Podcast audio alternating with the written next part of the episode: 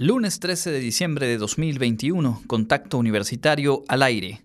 Estudio de la Universidad de Oxford señala que vacunas tienen menor efectividad contra variante Omicron. Más de 200 niñas y niños de Tishkakal-Tuyub participan en Feria de Divulgación Científica organizada por estudiantes y académicos de la UADI. Las jaguarcitas ganan medalla de plata en Campeonato Nacional de Voleibol de Playa. Tendremos todos los detalles.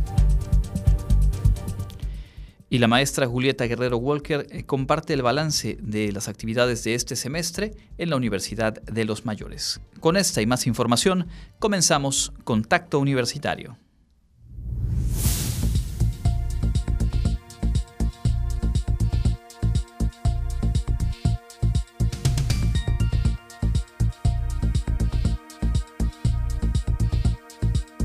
Contacto Universitario.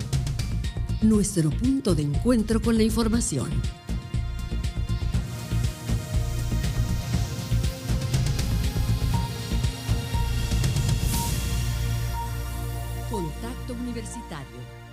Muy buenas tardes amigas y amigos de Radio Universidad, qué gusto saludarles en este inicio de semana, lunes 13 de diciembre, estamos ya listos con la información de esta semana, bueno, de este inicio de semana, parte también de lo que se generó el fin de semana que acaba de concluir. Norma Méndez está en los controles técnicos, mi nombre es Andrés Tinoco y junto con todo el equipo de producción le invito a acompañarnos la próxima hora, revisando obviamente información que llama la atención, que es bueno tener en cuenta, como este estudio de la Universidad de Oxford en Inglaterra, que encontró que las vacunas de los laboratorios Pfizer y AstraZeneca inducen menos anticuerpos neutralizantes contra la variante Omicron, aunque en una dosis de refuerzo se alcanza una buena inmunidad.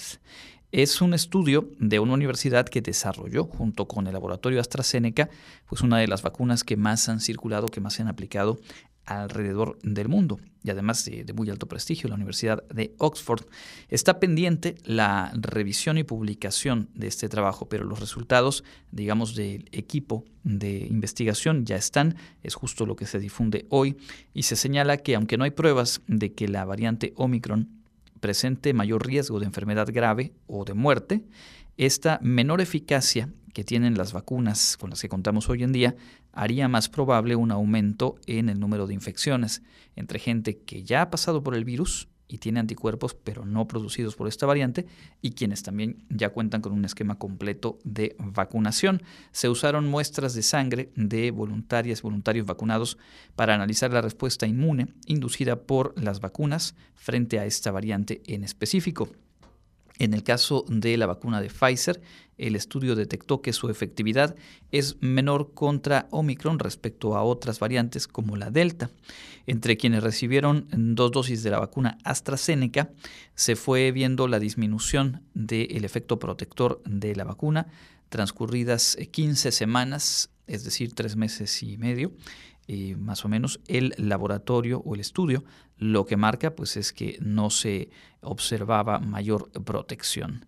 Gavin Screeton, quien es el principal autor de este estudio, afirma que los datos son de ayuda para quienes están desarrollando vacunas o reformulándolas, como lo hacen hoy por hoy los diferentes laboratorios, como también para los gobiernos que están diseñando y ajustando estrategias de vacunación. Aunque no hay evidencia de un mayor riesgo de enfermedad grave o de muerte por este, eh, esta variante del virus, se debe mantener la cautela, dice el científico, pues el incremento de los contagios pondría bajo presión al sistema sanitario, como se ha visto ya en otros momentos. Esto en el contexto de que en Gran Bretaña se confirmó ya un primer fallecimiento por variante Omicron y en China se detectó el primer caso de COVID-19 con esta variante. En nuestro país, hasta donde ha informado la Autoridad de Salud Federal, pues únicamente un caso detectado y pues se ha eh, transcurrido el tiempo como para suponer que no tuvo eh, contagios o no trajo contagios. Em, se aisló, de hecho, el paciente en un hospital y se observaba, se tenía el seguimiento de sus contactos cercanos y no se había dado a conocer que hubiesen también presentado COVID-19 por esta variante. No obstante, como se ha dicho también, pues es una cuestión de tiempo ante el flujo de personas eh, alrededor del mundo, pues que esta variante también eh, vaya teniendo presencia. Lo cierto es que este tipo de estudios, de información eh, sólida, pues es la que tendrá que ir determinando las acciones desde los gobiernos y ojalá también dándonos ciertas pautas para nuestras decisiones y conductas individuales. Regresaremos sobre este y otros temas un poco más adelante. Por lo pronto nos asomamos de lleno a la información universitaria. Este sábado, profesores y estudiantes de la UADI realizaron la primera feria divulgando ciencia por Yucatán. Esto en el municipio de Yaxcaba, específicamente en la comunidad de Tishkacal-Tuyub. Escuchemos la nota. Más de 200 niños de la comunidad de Tishkacal-Tuyub participaron en la primera feria científica divulgando ciencia por Yucatán. La profesora investigadora del Centro de Investigaciones Regionales Dr. Ibe Noguchi de la UABI, Ligia Vera Gamboa, explicó que esta feria estuvo conformada por ocho stands, entre ellos exploración espacial, la fauna silvestre y su importancia en nuestro entorno, análisis de suelos, enseñanza alimentaria, así como aprendamos sobre robótica y drones. Es muy importante un poco devolver a la comunidad que nos ha apoyado a lo largo de ya dos años y unos meses de qué es lo que estamos haciendo y qué les puede ofrecer también la universidad y al mismo tiempo que los niños, los adolescentes, los jóvenes conozcan eh, la ciencia más de cerca ¿no? a través del trabajo que van a hacer los estudiantes. Están participando 32 jóvenes eh, de las diferentes facultades, como ya he mencionado. Entonces esto nos hace como muy importante ver cómo desde esta, esta experiencia esto se convierte también en un escenario real de aprendizaje, ¿no? que es importante para la universidad y para la formación de nuestros futuros profesionales. Por su parte, el profesor investigador de la Facultad de Ingeniería de la UADI, Lifter Ricalde Cap, destacó que con la excelente respuesta que se tuvo en la feria, buscan replicarlo en más comunidades y buscar la colaboración de más organizaciones. La parte social siempre debe estar sacando toda esta información que desarrollamos en nuestros laboratorios, en nuestros salones de clase, para poder, digamos, beneficiar a las comunidades. El beneficio puede ser inclusive de motivar a las nuevas generaciones a continuar, ¿no? Entonces, esto debe ser una actividad constante, al menos en la Facultad de Ingeniería y con el Consejo Universitario de Estudiantes de la Facultad de Ingeniería, estamos planeando el próximo año repetir en alguna comunidad o, las comunidades donde hemos tenido contacto, trabajo con ellos. Para Contacto Universitario, Jensi Martínez. Esta actividad es parte del trabajo conjunto de al menos tres proyectos sociales de los que se desarrollan en esa región del estado y donde la UADI conforma comunidades de aprendizaje. Son investigadoras, investigadores, estudiantes, prestadores de servicio social de diferentes licenciaturas trabajando en conjunto, dialogando eh, con las personas de las distintas comunidades en temas muy diversos. En este caso está incluido desde una perspectiva de salud integral, pasando por atención a problemáticas sociales, como también el uso de tecnologías eh, limpias o de menor impacto en la producción agroecológica, entre otras materias. Obviamente, así como escuchábamos a las y los académicos que forman parte de esta actividad, también queríamos escuchar algunas, algunos de los estudiantes que participaron el sábado en esta feria en Tishkacaltuyo. Escuchemos la nota. Divulgando Ciencia por Yucatán es un proyecto multidisciplinario creado por estudiantes de las áreas de Ingeniería, Medicina, Ingeniería Química y Matemáticas de la Universidad Autónoma de Yucatán, donde a través de actividades lúdicas muestran cómo preservar el medio ambiente, promover e impulsar la ciencia y la tecnología en niños, niñas y jóvenes de la comunidad y motivarlos para cuidar su salud y nutrición. El estudiante de la Facultad de Medicina, Moisés Novelo, nos explica. Vamos a encargar de tomar signos vitales, glucemia, eh, ya sea en niños o en adultos, presión arterial, medidas por parte de, de nuestros compañeros de nutrición, las medidas antropométricas, van a tomar peso, talla y demás, índice de masa corporal. para pues tener un aproximado de, de, cómo está la población aquí y también cuando la población quiere acercarse a conocer. Además tenemos aquí el plato del bien comer maya, o sea, específicamente para las, para las poblaciones rurales y también no rurales de, de Yucatán. Durante las actividades, los niños pudieron interactuar en los diferentes stands. Por ejemplo, encontraron experimentos relacionados a estructuras y los terremotos, animales en peligro de extinción y experimentos. La joven expositora Andrea Garma detalló las actividades de su stand. En este stand se abarcan todos los conocimientos básicos que se necesitan para saber cómo funciona un cohete, cómo podemos explorar el espacio y sobre todo por qué es importante que la juventud yucateca se interese en este tipo de áreas de estudio. Primero hay una parte teórica de la exposición en donde se les comenta pues conceptos un poco abstractos como qué es el espacio, qué hay más allá del cielo, qué podemos ver y luego se hace el display de un lanzamiento de cohete que funciona con agua. Gracias a estas actividades, los estudiantes pueden poner en práctica sus conocimientos en escenarios reales de aprendizaje. Para Contacto Universitario, Jensi Martínez. En otras cosas, la Feria Internacional de la Lectura, la FILEI, abrió la convocatoria para el Premio Nacional de Periodismo. Clarisa Carrillo nos tiene los detalles. Con el objetivo de reconocer la trayectoria de periodistas cuyo trabajo cotidiano ha contribuido a promover y difundir las artes y el quehacer cultural en México, la Universidad Autónoma de Yucatán, en coordinación con Manos Libres Periodistas, abrieron para recepción de candidaturas la convocatoria al Premio Nacional de Periodismo Filey 2022. Este galardón, que se otorgará por cuarta ocasión en la Feria Internacional de la Lectura Yucatán Filey, distingue la labor de quienes en día a día se enfrentan a los hechos en la calle, quienes tienen la experiencia estética y periodística en el lugar de los hechos y la transmiten al público.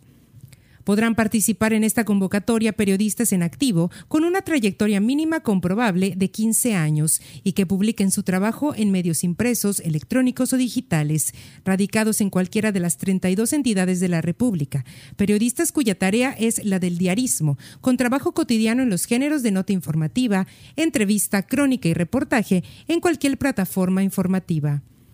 La candidatura deberá ser propuesta por alguna de las siguientes instancias: instituciones de educación superior, instituciones culturales, medios de comunicación, asociaciones gremiales o sociales y en general organismos públicos o privados relacionados con la cultura y las artes. También se aceptarán nominaciones firmadas en forma conjunta por cinco editores o periodistas en activo, entre ellos los galardones anteriores del premio e integrantes reconocidos de la comunidad periodística.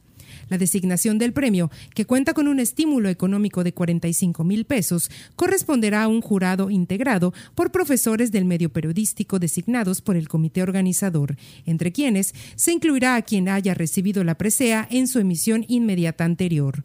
La convocatoria estará vigente a partir de su publicación y la fecha límite para recibir candidaturas será el viernes 18 de febrero de 2022. La decisión del jurado será inapelable y se hará pública el viernes 11 de marzo de 2022 en rueda de prensa, donde se dará lectura al laudo respectivo. El Premio Nacional de Periodismo Filey 2022 se entregará el domingo 27 de marzo de 2022 en la ciudad de Mérida. Esto en el marco del Encuentro de Periodismo Cultural que se realizará en la décima edición de la Filey. Para más detalles de la convocatoria se puede consultar en www.filey.org. Para Contacto Universitario, Clarisa Carrillo. Bien, platicábamos aquí la semana pasada del de, excelente resultado de Dalí Arellano, estudiante del Instituto Confucio de nuestra universidad. También platicábamos con la directora ejecutiva del instituto, la maestra Pamela Cristales, pues que se marca con este resultado y cerca ya de cumplir 15 años una etapa de consolidación del propio Instituto Confucio de la UADI. Justamente al cierre de la semana pasada se realizó una reunión de balance anual y de planeación de lo que serán los trabajos hacia 2022. Competencia Mundial Puente Chino, cursos intensivos, ciclo de cine, rincón chino, así como conferencias magistrales y talleres, fueron algunas de las actividades realizadas durante el 2021 por el Instituto Confucio de la Universidad Autónoma de Yucatán.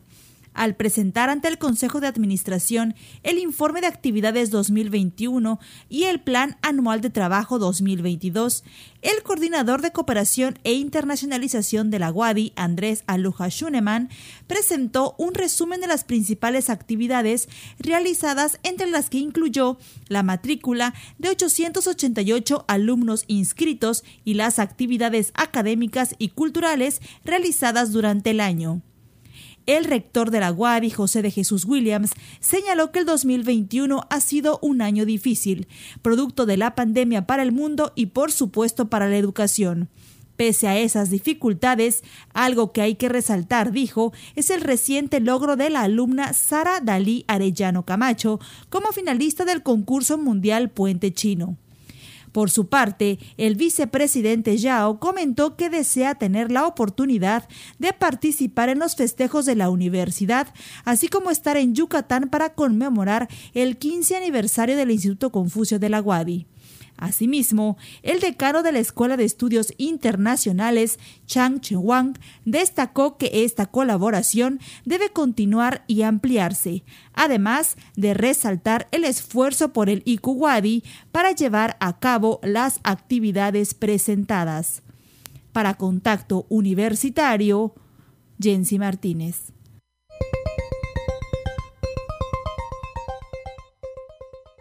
Y en el ámbito local, 20 presidentes municipales del país sostuvieron una segunda reunión de trabajo donde se propusieron las cartas de adhesión a la iniciativa y la conformación de una mesa directiva que permitirá trazar las estrategias para establecer el fortalecimiento de los municipios y por ende del país.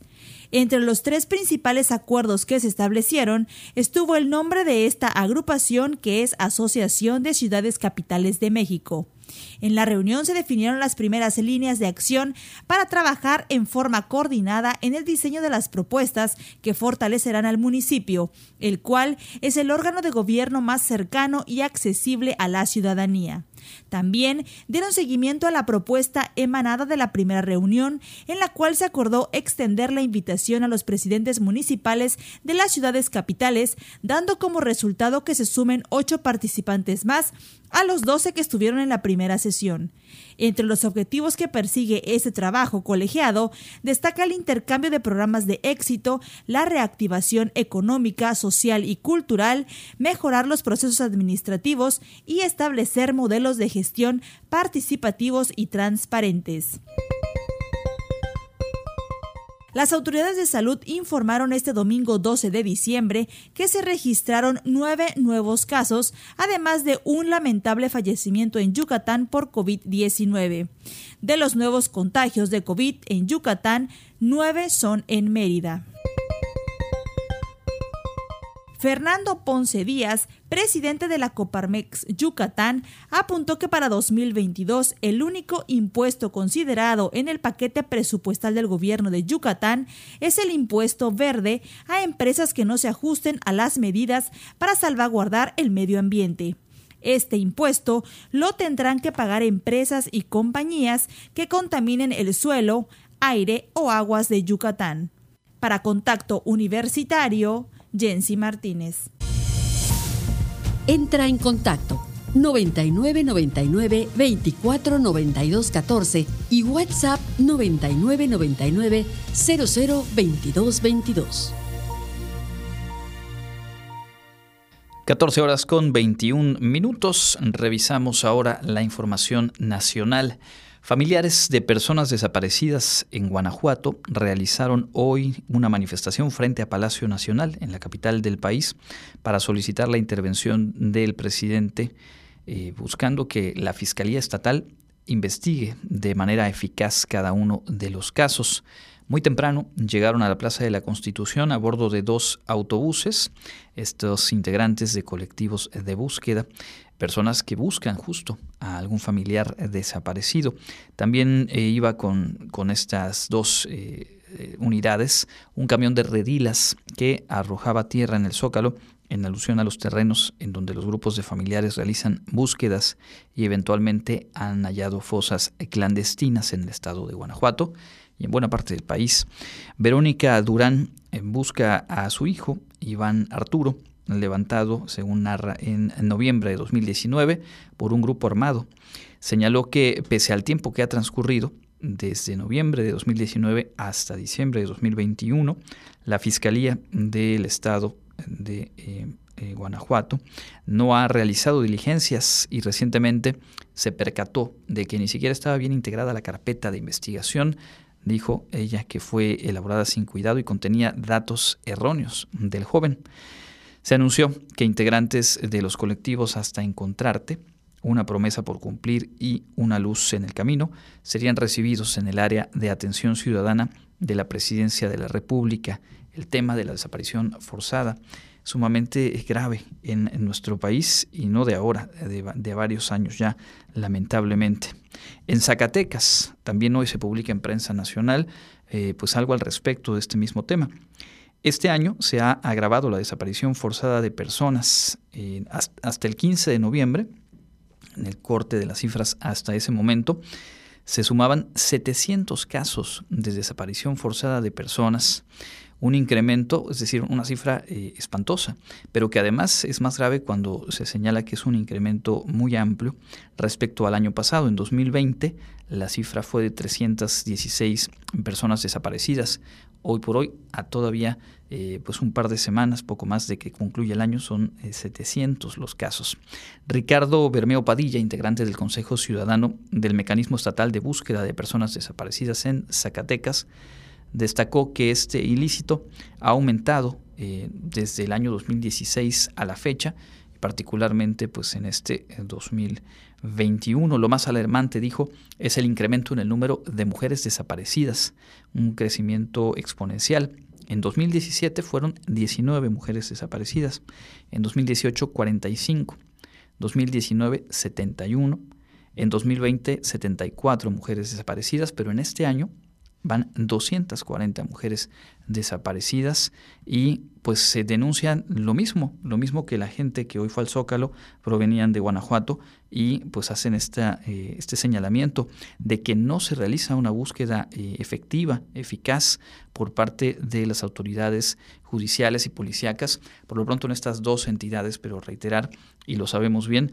hay otro número amplio de estados de la República en los que se ha documentado pues el hallazgo de fosas y obviamente también el número de denuncias y de carpetas de investigación, probablemente tampoco bien integradas, pero eh, pues que dan cuenta justo de la desaparición forzada en nuestro país.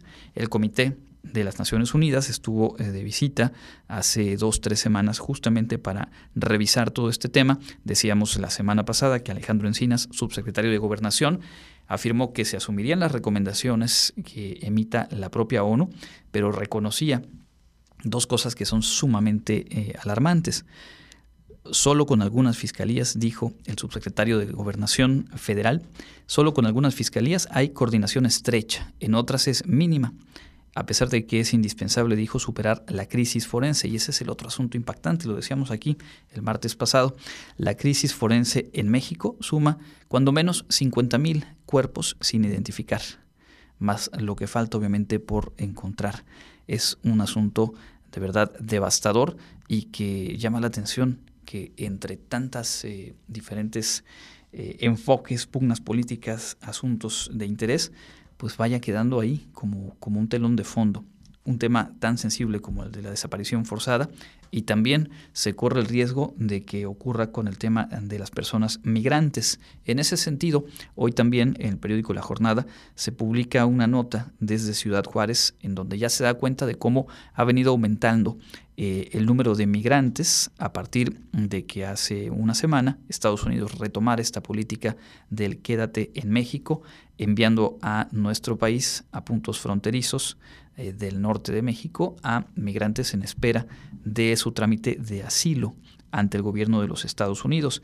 Y en esta nota lo que se da cuenta es como ya algunos de los albergues más grandes, por un lado, están movilizándose para pedir apoyos a la sociedad civil para tener donativos y poder hacer frente a una mayor demanda, pero también se da cuenta de la forma en la que ya a una semana de distancia pues se ven eh, mucho más presionados los eh, servicios, la atención que pueda brindarse a las personas migrantes que van eh, pues regresando o bueno, van siendo regresados hacia este lado de la frontera en espera de un trámite que durante la administración Trump, pues ya decíamos también la semana pasada, menos del 4%, fue una resolución favorable para las personas migrantes y entre tanto, pues ahí quedan varados, varados en condiciones muy, muy complicadas y sin, y sin que se respeten, sin que se logre garantizar los derechos básicos de cualquier eh, persona circulando o, digamos, eh, en esta condición de migración en nuestro país. En el tema justo de la migración y vinculado con la gravedad de esta crisis, el jueves pasado, usted lo sabe, lo comentamos aquí en el noticiero del viernes, se dio este accidente trágico del cual han fallecido 55 personas migrantes que viajaban en la caja de un tráiler en el estado de Chiapas. El viernes por la noche, los gobiernos de México, Guatemala, Ecuador, Honduras, República Dominicana, Nicaragua y Estados Unidos anunciaron la creación de un grupo de acción inmediata contra la red de traficantes de personas. Se comprometieron a llevar a cabo una investigación para dar con los responsables de lo ocurrido y el canciller de Guatemala, Pedro Brolo, llamó a Estados Unidos y México para que a la brevedad celebren un encuentro entre estos tres países para alinear y homologar, dijo, políticas en materia de migración e incrementar las penas contra eh, los tratantes. Y es eh, pues lo mínimo que podía esperarse una declaración eh, firme, una declaración en este caso conjunta, además entre países de Centroamérica y de Norteamérica. Pero lo cierto es que solo con la elevación de penas, seguramente que es muy poco lo que se pueda lograr. Aquí en la raíz están temas que tienen que ver con corrupción, con colusión, con el dejar pasar y eh, con un asunto que tiene también larga data, como un problema no atendido, un problema no prioritario en cada uno de estos países. Y bueno, México, por ubicación geográfica y por la propia naturaleza de los regímenes políticos que ha habido, incluido el actual, pues no ha sido un, un tema en el cual se ponga verdadera atención. Veremos si a partir de un suceso tan trágico como el de la semana pasada pueda modificarse en algo de manera efectiva lo que ocurre en materia de migración. Dejemos hasta aquí este bloque de notas nacionales. Es momento de hacer una pausa. Como siempre, lo hacemos escuchando a Elena Pasos con la actualización del clima.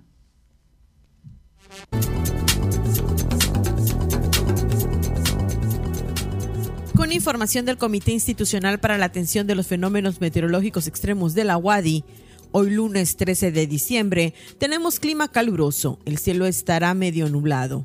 La máxima temperatura se espera que sea de 34 grados Celsius y la temperatura mínima estará entre los 17 y 25 grados en el amanecer de mañana martes. En la ciudad de Mérida, centro y oeste, la temperatura máxima será de 34 grados y la mínima de 20. En la costa se esperan temperaturas máximas de 30 grados y mínimas de 22, con cielo medio nublado. En el sur y sureste del estado la temperatura más alta será de 34 grados y las mínimas de 17. El cielo estará medio nublado y con lluvias. En el este y noreste de Yucatán tendrán como máximo 32 grados y una temperatura mínima de 17. Para Contacto Universitario, Elena Pasos.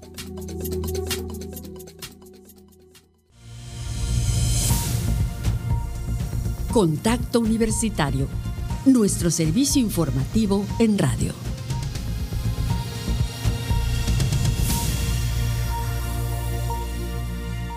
...14 horas con 33 minutos... ...estamos de vuelta en Contacto Universitario... ...muchas gracias por acompañarnos... ...y por supuesto también... Eh, ...gracias si se van sumando recién... ...a nuestra transmisión... ...hemos platicado en la primera media hora... ...acerca de este estudio de la Universidad de Oxford... ...en Inglaterra que da cuenta mm, de que, pues sí, lamentablemente ante la variante Omicron, las vacunas con las que contamos actualmente van perdiendo eficacia. Con el paso del tiempo, propone la consideración de una dosis de refuerzo y también, eh, pues, a habla, como lo han hecho desde distintos espacios a nivel internacional, pues de que la mejor herramienta contra esta variante es poder avanzar de manera más eficaz, más veloz en la vacunación, sobre todo en aquellos eh, países, aquellas zonas del mundo en las que se tienen niveles pues muy bajos, porcentajes muy bajos de vacunación. En la información universitaria, pues ya platicábamos de esta feria de divulgación científica que se realizó en Tishkagaltuyub, en el municipio de Yaxcabá, el sábado pasado, y en el que estudiantes y profesores de la universidad y pues estuvieron divulgando asuntos que tienen que ver con la ciencia, con el quehacer de la universidad, con la generación de conocimiento eh, para poco más de 200 niños, niñas de esta comunidad en el marco de tres de los proyectos sociales que realiza la UADI en aquella zona del estado. Y mire, justo antes de avanzar a nuestra sección de entrevista, nos vamos eh, topando con una publicación de hace cuestión de minutos de la Escuela Preparatoria 1 que vale mucho la pena eh, compartir de una vez a reserva de que lo retomemos en el noticiero de mañana a mayor detalle. Y es que las estudiantes Fanny Valandra, Sara Contreras y Rocío Chacón eh, tuvieron una muy destacada participación en el concurso Expociencias Nacional 2021, certamen nacional. Fueron asesoradas por el profesor Eric Burgueño, presentando el proyecto La actividad repelente de extractos vegetales sobre hemípteros eh, patógenos de importancia pública y obtuvieron nada más y nada menos que la medalla de oro y la oportunidad de participar en el certamen internacional, hablando justo de formación científica en la universidad, en este caso en la Escuela Preparatoria 1. Así que excelente resultado, Fanny Balandra, Sara Contreras y Rocío Chacón, orgullo de nuestra universidad. Y también estaremos hablando un poco más adelante a detalle de la medalla de plata que obtuvieron en el Campeonato Nacional de Voleibol de Playa, también las seleccionadas de nuestra universidad. Antes de todo ello, vamos a nuestra sección de entrevista, hoy sobre la Universidad de los Mayores.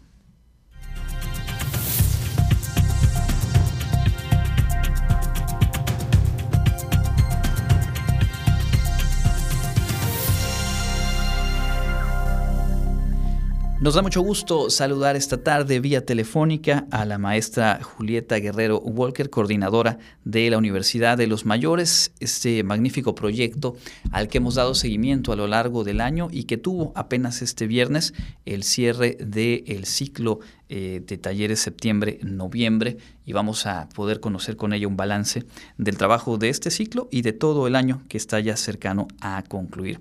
Maestra, gracias por este tiempo y bienvenida a Contacto Universitario.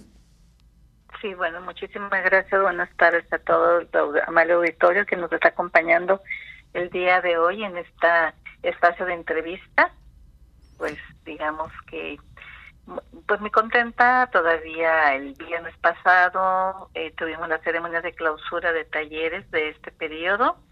Una ceremonia muy bonita, muy emotiva, como todas las que la han precedido. Eh, siento que en esta ocasión fue todavía un poquito más. Tuvimos por allá la participación de un grupo de guitarra que nos regaló un villancico, un grupo eh, de los que ha tomado talleres allí en la en el programa de la Universidad de los Mayores, ¿no? Entonces eh, creo que poco a poco a través de este tipo de acciones el programa se va consolidando, el programa está teniendo cada vez pues, mayor presencia, ¿no? Y esto eh, lo ratifico con el hecho de que aun cuando eh, la virtualidad también nos, nos llegó a nosotros, pues el programa no se ha detenido, ¿no? Esto es nosotros hoy por hoy, ahora en diciembre cerramos el sexto periodo de, de talleres y pues, con mucho orgullo les comento, les comparto a todo el público en general que eh, exactamente hemos tenido tres talleres presenciales y tres periodos de talleres virtuales, de tal manera que nuestro programa ha continuado, no obstante toda una serie de situaciones ajenas al programa, ¿no? Que, que han jugado un papel muy importante los últimos meses en el ánimo y en la disposición de las personas, ¿no? Sin embargo, bueno, los alumnos del programa de Universidad de los Mayores allí están eh, pujando, siguiendo, eh, aprendiendo, buscando cómo eh, poder tener a través de la virtualidad eh, la, socialización en distancia y no y no perderse de todo lo que lo que está allá afuera y que eventualmente pues no podemos alcanzar. Seguro, y además como, como habíamos platicado eh, en un par de ocasiones en este año, pues eh, aquellas y aquellos participantes que ya llevaron estos tres ciclos, pues hoy por hoy son expertas, expertos en el manejo de las nuevas tecnologías, eh, un, un, punto al que ya de por sí se abocaba la Universidad de los Mayores en la presencialidad y que ahora pues se ha venido a consolidar en medio de la contingencia. ¿Cuántos talleres más o menos, aunque no tengamos un número exacto, un aproximado de talleres que se impartieron en este ciclo y cuáles son son aquellos que despiertan mayor interés, que tienen mayor respuesta? Sí, mira, em, son 21 y generalmente la distribución de los mismos lo vamos haciendo con las cinco áreas que dan sustento al, al programa, ¿no? Y en, en esta ocasión ha tenido un peso muy importante también el, el área que tiene que ver con la con la recreación, ¿no? Con la con el arte, con la cultura. Sin embargo, no deja de perder su, su primacía también los talleres de orientados al uso de la tecnología precisamente, ¿no? Eh, como bien decías ahorita, nosotros estamos tratando, bueno, no estamos tratando, estamos trabajando en ese sentido de fortalecer a nuestros alumnos en la medida de lo posible en lo, lo que tenga que ver con el uso de la tecnología, ¿no? Bien sea a través de el curso formal, de los cursos formales que tenemos de la tecnología dentro del programa, o bien a través de un programa que tenemos ajeno a estos, donde el personal que está trabajando en la Universidad de los Mayores, apoyado con estudiantes de servicio social, les damos una especie de monitoreo a nuestros alumnos todos los días cuando están cursando sus talleres. De tal manera que, bueno, no los dejamos solos, los estamos acompañando, los estamos apoyando, por si eventualmente hay alguna situación que pudiera ser desconocida y que posiblemente no pudieran en ese momento dar la respuesta más adecuada para poder continuar en, el, en, su taller, ¿no? Entonces, eh, lo que dices es muy cierto, estamos muy fuertemente trabajando para darles una relativa pues confianza, porque bueno, esto ya ves que nunca se, se sabe todo, ¿no? Pero sí darles las herramientas mínimas para que se puedan desempeñar adecuadamente en los, en, en los talleres, perdón. Entonces son, en concreto, hemos estado manejando en los últimos tres periodos 21 talleres. Perfecto. Y hablamos de una participación de cuántas personas a lo largo de este año, todos ellos, todas ellas, en este 100% en modalidad virtual. Sí, 258. En todo el año, 258. En el primer periodo, eh, que fue en marzo-junio, tuvimos 141 y ahorita 117 es por supuesto motivo de orgullo cada una, cada una de esas experiencias, porque hablamos de, de, personas que deciden a dedicar tiempo con un muy alto compromiso. Hemos podido platicar con algunas de ellas, hemos también tenido oportunidad de platicar con facilitadores y lo que resalta es ese gusto por participar y que además han encontrado eh, en la Universidad de los Mayores, en medio de la contingencia sanitaria, este espacio continuo, un espacio que se mudó al, a la virtualidad, pero que no se perdió, para convivir, para también seguir compartiendo y creo que eso también es un valor agregado de lo que se ha realizado este año. Por supuesto, sí, mira, yo te diría año y medio de, pues bueno, de, de estar implementando los talleres en modalidad virtual. Creo que los alumnos están, por supuesto, muy sensibilizados en cuanto a lo que es la tecnología. Creo que eh, considero que poco a poco se están eh, empoderando, ¿no? Poco a poco están ya ellos tomándole más sentido, más gusto por, por por trabajar con la tecnología, por utilizar la tecnología para aprender, ¿no? Ellos ya ya son capaces de obviamente de o de teléfono o de una tablet o de una laptop utilizarlas para para tomar sus clases, ¿no? Y esto eh, es, es de mucha ayuda porque de entrada permite poco a poco reducir la brecha generacional por supuesto, también la brecha digital, que es una de las principales problemáticas que hay a nivel mundial,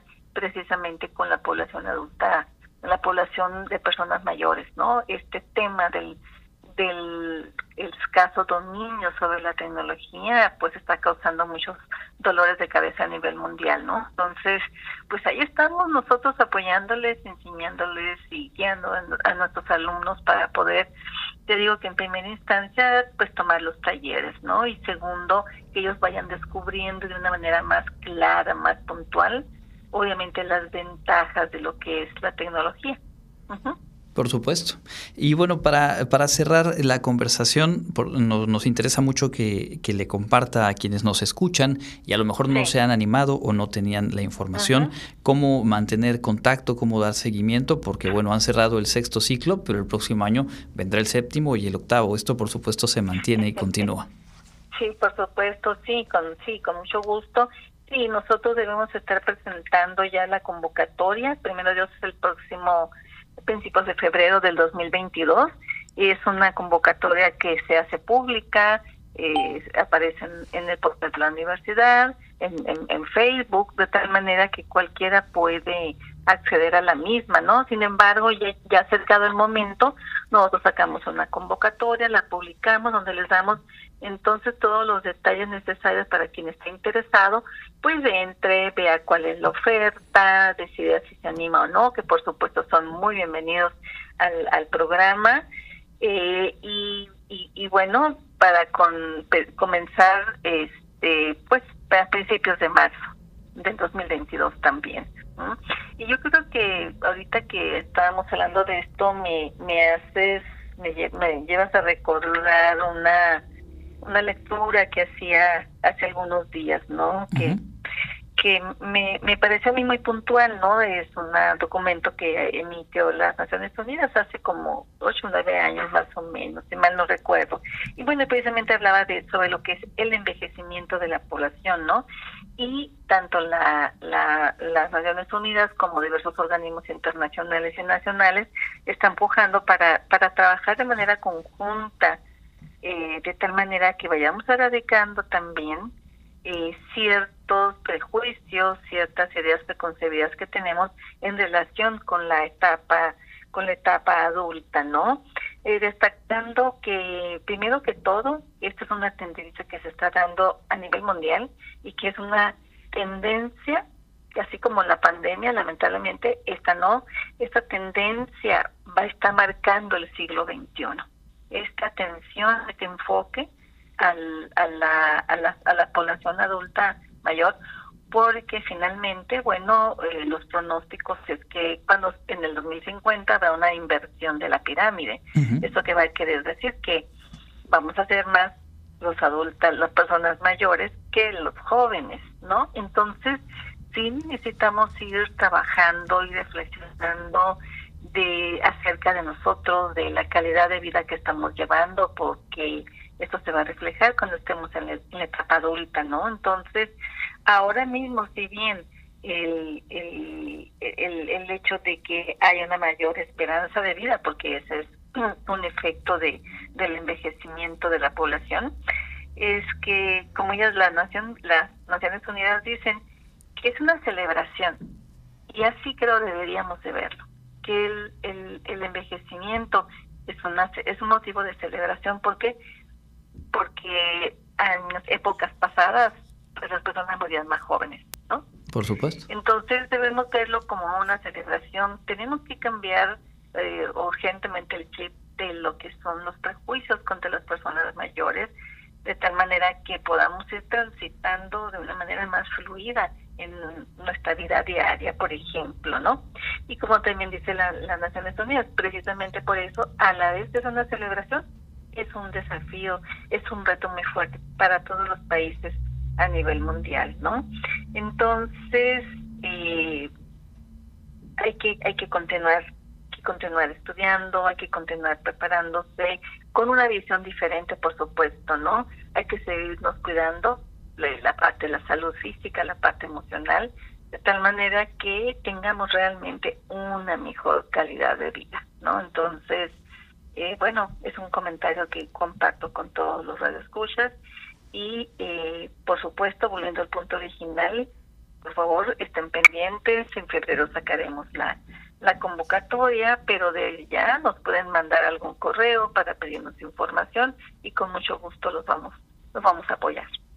Pues ahí está, la verdad es que eh, es muy atendible esto que nos comparte. Finalmente se trata de también con ello dimensionar eh, la riqueza de un proyecto como la Universidad de los Mayores, al cual le ha apostado la Universidad Autónoma de Yucatán y que pues tiene resultados, decíamos, en cada una de estas 258 personas que durante este año han participado, quienes han estado en los años previos y por ello nosotros también con mucho entusiasmo compartiéndoles esta información, retomaremos obviamente comunicación cuando tengamos ya los detalles de la convocatoria y entre tanto una felicitación y el reconocimiento a quienes participaron, a quienes eh, hacen posible los talleres, quienes son facilitadores, todo el equipo de la Universidad de los Mayores, pues obviamente nuestro, nuestro reconocimiento. No, pues muchísimas gracias. Es la maestra Julieta Guerrero Walker, coordinadora de la Universidad de los Mayores, proyecto de la Universidad Autónoma de Yucatán. Muchas gracias, maestra. Hasta pronto. De nada. Buenas tardes. Nosotros continuamos con la información internacional de esta jornada de lunes.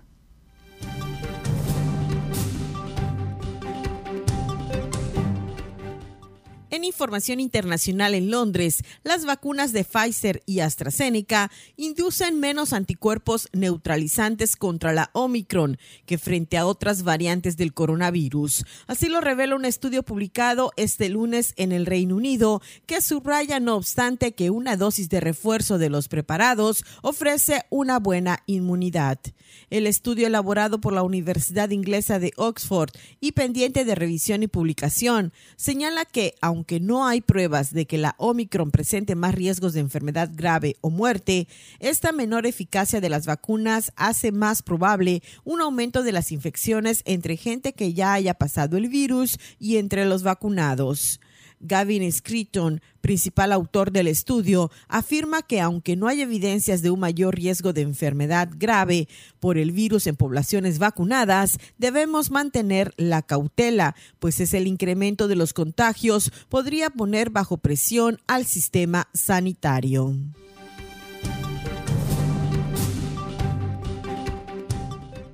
En Londres, Inglaterra, el G7 lanzó una advertencia a Rusia al afirmar que pagará un alto costo si efectúa cualquier agresión militar en contra de Ucrania. Las potencias no han revelado cuáles serían las posibles sanciones a Moscú una vez descartada una respuesta militar, pero advirtieron que éstas acarrearían enormes consecuencias para el régimen de Vladimir Putin.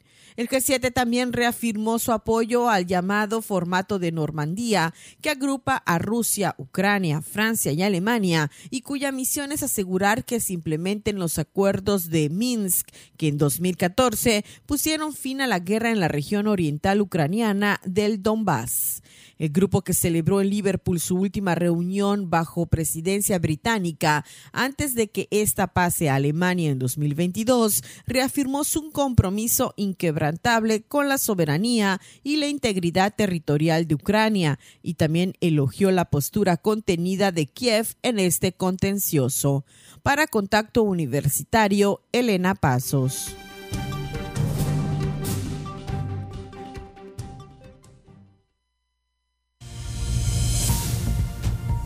No pierdas contacto. Te esperamos de lunes a viernes a las 6.30 y 14 horas.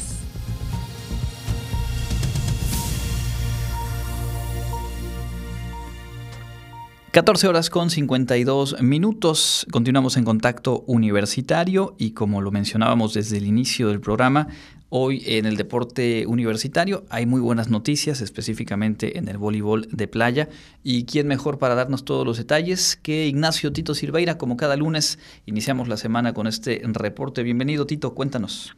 Muy buenas tardes, profesor. Así es, tenemos un hecho histórico, prácticamente hablando de la historia completa del voleibol de playa de la Universidad Autónoma de Yucatán, porque Puerto Vallarta, Vallarta, Jalisco, en el Campeonato Nacional Universitario de Voleibol de Playa del Conde, la tercia integrada por Camila Mijangos de la licenciatura en Comunicación Social, Jocelyn Briseño de Arquitectura y Julián Briseño de Rehabilitación, entrenadas por Jesús Mijangos, lograron una medalla de plata tras caer en la final contra el Instituto Tecnológico de Monterrey, Campus Puebla, allá en Puerto, Vallarta, en un partido emocionante en donde al final los últimos dos sets fueron los que terminaron dándole el triunfo al TEC de Monterrey Campus Puebla, pero además fueron los únicos dos que perdió la Universidad Autónoma de Yucatán en este Campeonato Nacional Universitario. Se hizo un gran papel en general, hablando de que estas chicas vienen de competir eh, recientemente en voleibol de sala en el Campeonato Nacional Universitario, ahora tres de ellas se van a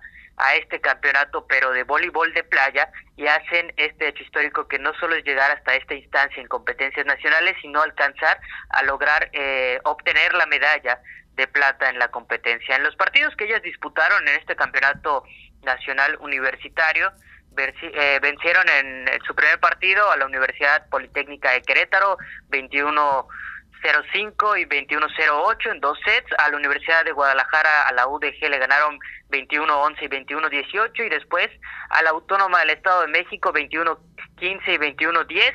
En la jornada de sábado le ganaron 21-8 y 21-11 a la Universidad Juárez Autónoma de Tabasco, cerrando con paso perfecto la primera etapa, obteniendo el primer lugar del grupo D para acceder a los cuartos de final en donde se enfrentaron a la UNAM, a quienes vencieron 21-11 y 21-07. Y con esto pasaron a las semifinales, en donde les tocó enfrentarse a la Universidad de Colima, a quienes derrotaron 21-19 en los dos sets y obtener su boleto para disputar la final contra el TEC de Monterrey Campus Puebla, en un partido en el que el primer set fue para la Universidad Autónoma de Yucatán 21-19, muy apretado el segundo 18-21 a favor del TEC de Monterrey y finalmente las del Campus de Puebla del TEC de Monterrey ganaron 15 a 8 el tercer set para ellas conseguir el oro y dejarle la plata para la Universidad Autónoma de Yucatán y de esta forma hacen historia estas chicas, las hermanas Briseño, Jocelyn y Julián, así como Camila Mijangos, por conseguir una medalla de plata en el voleibol de playa, sobre todo en lo que es